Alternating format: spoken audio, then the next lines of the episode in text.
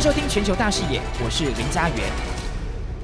印度疫情又爆了，连续啊十三天来看到哈破三十万的病例，专家真的好担心，印度就是最好的病毒培养皿呐，因为呢病毒呢是在有抗体跟有疫苗的环境之中持续在变化当中，持续在进化当中，那全世界都好担心印度的疫情会扩散开来。这个时候，我们发现呢，大陆扮演的是救火队，但是印度却担心大陆的疫苗产能会赢过印度啊！而且呢，跟印度我们来看到是四方安全对话的美日印澳。这一场疫情又看到了什么是患难见真情呢？美国是卡印度的脖子，好疫苗的话，好另外呢还有包括了印度一样哈是抗终极先锋的澳洲，更是祭出了史上最严格的围堵禁令，就连澳洲公民都不能返回澳洲，不然要坐牢要开罚。我们先来看到这个疫情的一个最新状况，印度的 COVID-19 呢持续是暴走的，引发全世界关注。印度今天有宣布，过去二十四小时新增了多少？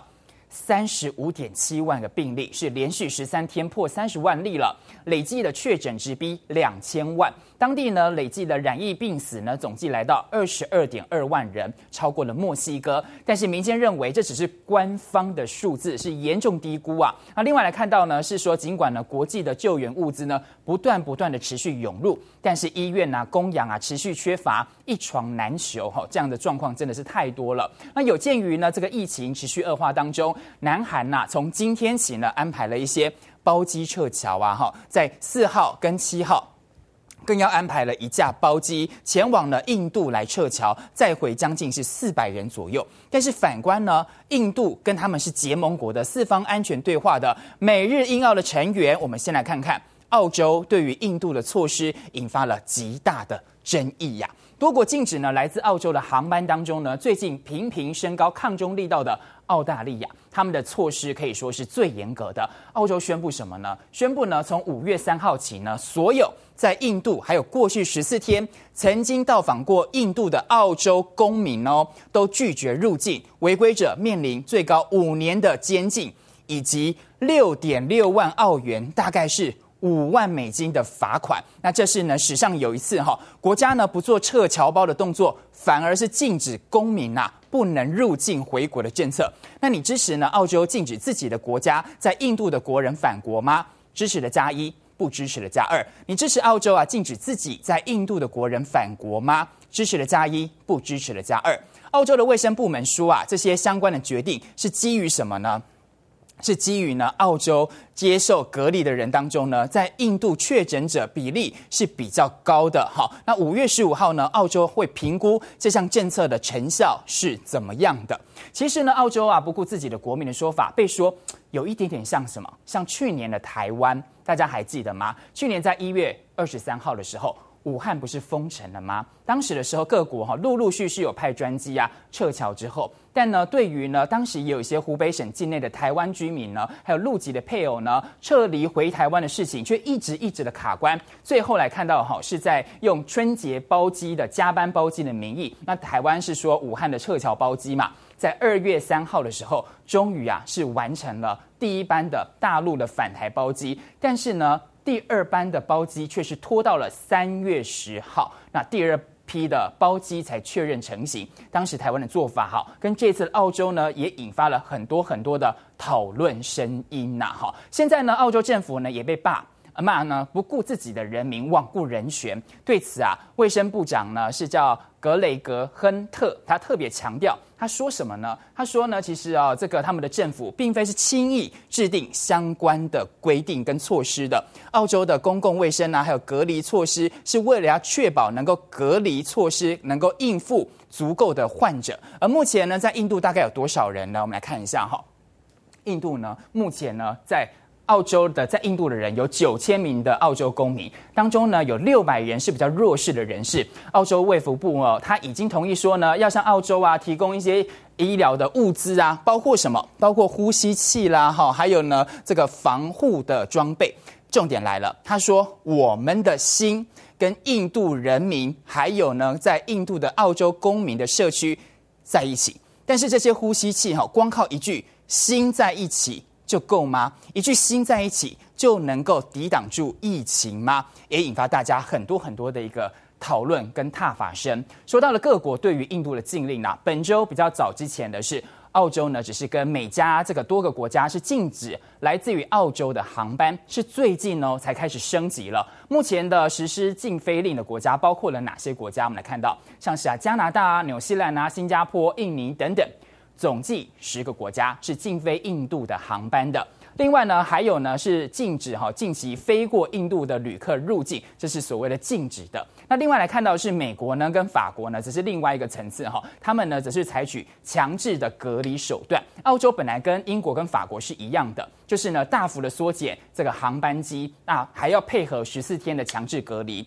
各国的管制呢都是管旅客嘛，没有去禁止说自己国家的国民返回自己的国家，但是啊。澳洲在四月三十号的时候晚上，他宣布了说呢，因应呢这个印度的疫情，所以把公民入境列为是违法的行为，那引发了争议。澳洲国内呢有很大声音认为说，澳洲政府应该啊尽快赶快帮这一些澳洲的公民撤离回来吧，而非禁止他们入境吧。我们来看看几个例子啊。这是澳洲的有一名医生叫做维拉姆，他说呢，他接受了澳洲电视台访问的时候，很不满呢澳洲政府的做法。他说，我们的家人呢，在印度可以说是濒临死亡，现在连救他们回来的途径，就是送他们回来的途径都没了，真的就是遗弃呀。那 BBC 的记者哈，他叫法兰西斯，他说呢，每一本澳洲的护照的封面背面呢，哈，其实都有个文字写着。公民如果在海外的话，遇到需要帮忙或需要保护的时候，还有援助的时候，回国应该是公民的基本权利呀。那这个权利呢，也是在国际人权法之下，质疑澳洲政府，你是违反人权吗？澳洲呢，禁止在印度的国民返国，违反了入狱条款呐、引发了好大争议。三号的时候呢，澳洲的总理呢莫里森他对此有回应哦，他说他这样做呢是符合了澳大利亚的最佳利益，能够防止第三波的疫情。莫里森呢，他有解释说自己呀、是非常非常同情印度的，但是。有民众呢从印度回来之后呢，有一些医院的感染率增加了七倍。好，所以呢，莫里森说这是一个临时的决定，而且得到了医疗顾问的支持。但是啊，莫里森的解释呢没有办法止住很多的杂音，他还被批呢是怎么样？可能是种族主义。网友啊更对莫里森的辩解看法不尽相同。有人怎么说呢？有人呐、啊、是不买他的账，还反问说：为什么这种种族歧视呢？其实是只对于这个印度呢？那澳洲政府的入境禁令马上呢也受到了澳大利亚人权委员会他的批评。他在官方的网站上发表说，关于禁止跟制制裁来自印度的澳大利亚的声明呢，他质疑啊澳洲的政府限制令的必要性，还说呢你澳洲政府必须要证明啊这些措施不是歧视性的，而且呢是对于。公共的健康威胁的唯一合适的方式。至于呢，莫里森还不断解释说，为什么会有这一项禁令呢？他说啊，现在这个问题啊被政治化，而感到了很失望。那疫情中哦，有很多呢不存在的意识形态或者是政治的议题。他说啊，他经常对这些试图将这些问题注入疫情当中的人感到吃惊。他还说呢，澳大利亚政府是在努力呢为澳大利亚人健康利益做出正确的事情，而且这项禁令是根据卫生官员的建议所实施的。但是真的是如此吗？根据呢悉尼先驱报的报道说，澳大利亚的顶级医学的专家说，他们的确有建议呢政府阻止从印度返回澳大利亚的人，但是呢没有建议对于那些违反旅客的人的提出监禁啊或罚则哈。所以可以看得出来呢，澳洲呢禁公民从印度返国，IP 是种族主义，违反了人权。莫里森的辩解呢，也引发呢自己的网友不同的讨论。有人呢对于澳大利亚的政府的决定表示呢，是觉得有一点点糟糕的，是说哈，是印度的确很糟糕。那他是同意的，他怎么说呢？他说印度真的蛮糟糕的，那里人们呢一直都没有停止聚集嘛，除非这种状况呢能够停止，否则呢死亡将会普遍存在的。所以呢，因此我们必须要保持我们边界的关闭，以防止呢澳大利亚发现呢现在自己是陷入同样的混乱之中。但是呢。也有一些人说，我们应该呢优先要考虑透过任何可能的必要手段，把我们的公民呢能够赶快送回来吧，要置于安全之中。当然，我们也应该要帮助印度啊，因为实际上他们就是邻居嘛，哈。接着来看到就是说呢，其实对于莫里森的解释哈，很多人是不买账的。他痛批说呢，对不起啊，老兄，你的种族主义的观念呢已经显露出来了。还有人说啊，这个事实就是呢，他说这些话的意味着他不认为呢，印度裔的澳大利亚人是澳大利亚人。有网友呢反问说，那你为什么不禁止疫情很严重的时候来？来自于像是呢英国啊跟美国的航班呢，它现在呢是在煽动种族主义吗？还有人问呢，你为什么不禁止来自于英国或者是美国的航班？网友也反呛哈，为什么这么呢歧视只针对印度呢？美国每天呢都有类似的病例数啊，但是来自于美国的。澳大利亚人仍然是被允许入境的啊，为什么有这种歧视只针对印度呢？你把那些从印度来的澳大利亚人关进监狱五年是很不人道的哈。那一场疫情啊，谁才是真正的朋友？被看得出来吗？美国呢，在印太阻抗中联盟嘛，最主要的架构就是美日印澳的四方安全对话，就这一个哈。但是呢，我们刚刚说到了，像是澳洲对于封锁印度的做法，就连自己的国人哦都不理。那美国呢，则是怎么样？卡住印度生产疫苗的脖子嘛。这个时候呢，能够帮助印度的其实是邻近的中国大陆。所以呢，印度的疫情拉警报，为何不向中国大陆来求助呢？也引发了很大的讨论。全呢，印度的疫苗短缺啊，但是呢，在疫情紧张的期间，莫迪政府呢，其实看到哈，他的授意之下，居然还出口跟捐赠了多少呢？捐赠了六千六百万剂的疫苗，要跟大。大陆来竞争，这个时候还想要跟中国大陆来比赛呀？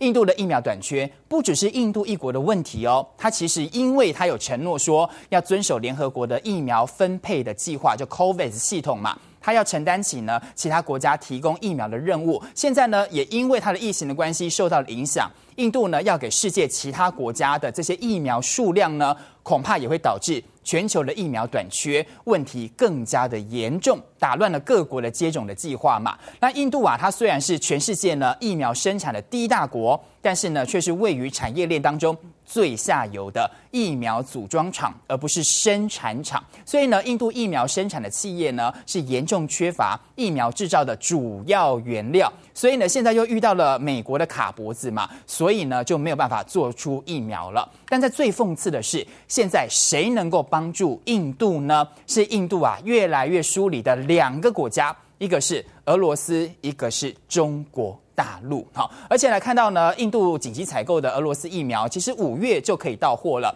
比美国还要快啊！很多呢，美国的疫苗的原物料呢是属于上游的，但是但是这些上游呢也是中国大陆在制造的。但是莫迪政府愿不愿意呢去求大陆，就又是另外一回事了哈。那印度啊有一些邦呢，因为疫苗储存呢量是比较短缺的，甚至呢还有十五个省级的行政区呢无法为十八岁四十四岁的成年人来接种疫苗，那这个呢是世界上疫苗的第一大国，不是吗？但是哦，却是很短缺疫苗的，就蛮讽刺的。目前呢，印度已经完成了疫苗的接种人口呢，不到百分之二，那么少哈，只打过一剂疫苗的人口大概也只有百分之十，每天平均要注射的次数啊，却从四月初的三百六十万剂下降到现在不到两百五十万剂。那目前呢，印度已经禁止了出口的疫苗，也停止了捐赠的好这样的一个状况。那好消息是呢，刚刚有说嘛，俄罗斯的十五万剂的这个卫星 V 疫苗呢，已经抵达了印度了。但是呢，这一款呢雪中送炭的疫苗呢，其实在四月十二号的时候获得了这个印度的授权，能够紧急来使用。那另外来看到呢，第三种的这个新型冠状病毒的疫苗，据了解呢，月底前哈，印度还会呢再继续收到俄罗。斯的三百万剂的疫苗，好，但是呢，先前不是有承诺要给印度 AZ 疫苗的美国呢，到现在呢都还没有批准送运疫苗到印度的时间表。而且呢，美国媒体 CNN 已经在发文来探讨。美国是否有义务要把救命的疫苗跟印度来分享呢？好，没错，其实来看到是英国之外哈，这个美国的首席的传染病毒的专家福奇日前呢有接受印度的快报的专访，他有建议呢，印度你应该立即封锁国家几个礼拜嘛，就像大陆那个时候呢建造临时的方舱医院呢，把疫情给控制下来了，不是吗？然后呢还说呢这个接种疫苗啊，呃，这个是很重要的，但是呢这个十三亿的大国呢，如果要比较大陆的，呃，这个疫苗接种的速度哈，我们来看一下，大陆呢，其实呢是在六月份的时候才可以接种百分之四十，那如果印度呢需要哈，大概是一年左右的时间，好才有可能达到所谓的集体免疫，就是接种率达到百分之七十，所以你还要一年左右的时间。那印度目前的月产量只有七千多万剂的疫苗，全部呢都供给自己使用的话，也不够使用啊。但是呢，印度快报担忧的。跟大家的点不一样，印度快报他担忧什么？他担忧的是呢，大陆的国药啊，还有呢，科兴疫苗即将在下一个礼拜就被世卫给批准了。那这两款的国产疫苗的量产呢，到年底的时候会达到二十万剂，是分别达到二十，讲说二十亿剂哈，分别达到二十亿剂。所以印度担心呢、大陆的疫苗会排挤到印度的疫苗空间，很有可能在新冠疫苗的竞赛当中取代了印度。哎呦，都这个时候了，还在关心说不要输给大陆。但是呢，印度的疫苗的关键原料除了美国之外，大陆也是同样是有这些疫苗的关键原料的上游啊。但是呢，目前的莫迪政府哈、没有意识到问题的严重性，印媒呢已经在提醒印度赶快跟大陆来求援吧。因为呢，不止哈、哦、来看到大陆有疫苗有制氧机嘛，同样呢也是有疫苗关键原料的供应方，所以为什么不求助？邻居呢？好，来看到的是印度啊，只寄望美国帮忙嘛。不过美国似乎没有意愿要帮印度生产疫苗啊。我们来看到这几个关键的时间点哈。首先来看到二月五号，这是呢拜登签署了行政命令，要求呢对于生产疫苗所需的关键原物料呢实施出口的限制，也就是卡脖子了。接着呢三月十二号，我们来看到就是呢美日印澳的四方安全对话举行的首脑的视讯会议的时候呢。来看到的是会上啊，他们说要加强疫苗的生产方面的合作。美国跟日本出钱出技术，那印度呢生产之后呢要援助到全世界。接着来看到的是四月十六号，印度呢血清的负责人哈公开的呼吁说，美国啊你要放开对于印度疫苗的原物料出口的禁令，但是遭到了美国的明确拒绝。拜登呢二月所援引的这个叫做美国的。国防生产法这个法条呢，是导致啊生产某些新冠疫苗的关键原物料出口呢遭到了封锁。这个法律其实是在一九五零年通过的。当初为什么呢？是因为朝鲜发生了战争啊，这个期间的时候，为了帮助确保呢美军供应啊跟设备的一个建造，所以呢这个它有就有一些管制嘛，哈。那现在管辖的范围、管制的范围。早就出过呃，超出了军事的一个范围了哈，它可以授权美国总统下令国内任何企业跟公司优先处理联邦的合同。这是呢，新冠疫情早期呢，当时川普也就是特朗普援引的法条，要增加呼吸器的生产啦，限制了医疗用品的出口啦。拜登在今年上任的时候，也援引了这个法律，确保呢对制造啊还有管理，像是辉瑞疫苗的产品的供应，以及呀、加快疫苗生产当中的关键的原料。等于卡住了印度生产疫苗的脖子。美国商务部呢还说，你这个时候如果试出了相关专利的话，哈，等于啊就是怎么样？等于就是把你的专利权哈给拱手让给了印度这些对手。看得出来，美国没有要帮助印度释放这些疫苗的生产权利呀。印度啊只想要跟大陆来比疫苗的产力哈跟生产能力，但这一比呢就高下立判了。原本呢作为是印度输出了两个大国，尤其是印度呢现在是因为怎么样？疫情很严峻嘛，无暇顾及到周边的邻国，大陆迅速的采取很大的行动填补的空缺，因为大家都需要疫苗，所以大陆呢就扮演了救火队。来看到像是呢，印度疫苗出口仰赖很深的国家，现在呢也很担心没有疫苗。但是呢，大陆在这个援助之下，也拓展了在南亚的影响力。目前呢，印度已经几乎啊禁止所有的疫苗出口了，还要呢依靠呢海外的医疗援助。同时呢，这一波疫情呢正从印度蔓延到医疗资源比较短缺的邻国，像是啊尼泊尔啊、哈孟加拉啦、巴拉啊巴基斯坦啊。好，斯里兰卡这个病例啊，也都增加了。就像是尼泊尔呢，五月三号新增的确诊病例达到七千四百四十八例，三十七死，双双创下了该国爆发疫情以来的单日最高纪录，这也给大陆提供了一个机会，就是呢，透过提供疫苗还有医疗的援助，进入被印度呢视为是后院的地区。那大陆跟印度以外的南亚国家外交部长早在四月二十七号举行的视讯会议之后呢，孟加拉表示已经请求大陆能够尽快提供疫苗。尼泊尔则说，北京方面呢向他们提供医疗设备啊跟物资。在巴基斯坦，大陆早就扮演了领头羊角色，提供了数百万剂的疫苗。看得出来，大陆为了要围堵印度的疫情，展现出大国的样子。大陆呢积极要扮演救火队嘛，把印度的疫情能够控制下来。但是印度只想对抗大陆。其实啊，为何要赶快让印度恢复正常呢？因为印度的疫情如果扩散到全世界的话，那可不得了啊！尤其啊，天气现在转热呢，都无法抑制病毒了。代表病毒已经变异了，那该怎么办？专家忧心呢，印度成为病毒的培养皿，这整个大国家变培养皿，加速了病毒的变异。这一波的印度的这个病毒暴增的可能，就是因为病毒呢，其实是在有抗体哈，以及呢有疫苗的环境当中呢，持续的进化。当它啊适应印度这样的环境之后呢，产生更强大的传染力。等于呢，让印度大量人口呢，还有呢种族结构，造成印度自己不断的演化的培养皿哈。目前已经发现了两百四十多种的变异病毒当中，包含了英国、南非、巴西的变异体，已经发现的变异的基因组的数目多达多少？多达了七千六百。八十四种，而且呢，已经集全球的新冠病毒变异之大全，等于全部都在印度这个地方进行的进化，所以大家都很担心嘛。印度每天呢进行的核酸的检测数量不断的增加，但是每次呢抗体的调整就会发现，这个抗体的阳性率还是持续的上升当中，因此这个高峰值的确诊数五十万例的预估可能随时被打破了。另外再来看到气温呢，其实已经变得蛮高了，到四十度了。都还没有办法及时的处理这些遗体，可能呢也会成为新的其他致死性更高的疫情的传染病源嘛。而且面对呢多种的疫情夹击的风险，让印度呢公卫呢专家十分担心，在病毒啊变异上呢还有一些令人担心的新状况可能会发生。像是呢印度就网站发现哈，有些印度的病患出现类似新冠病毒的症状之后，但是呢。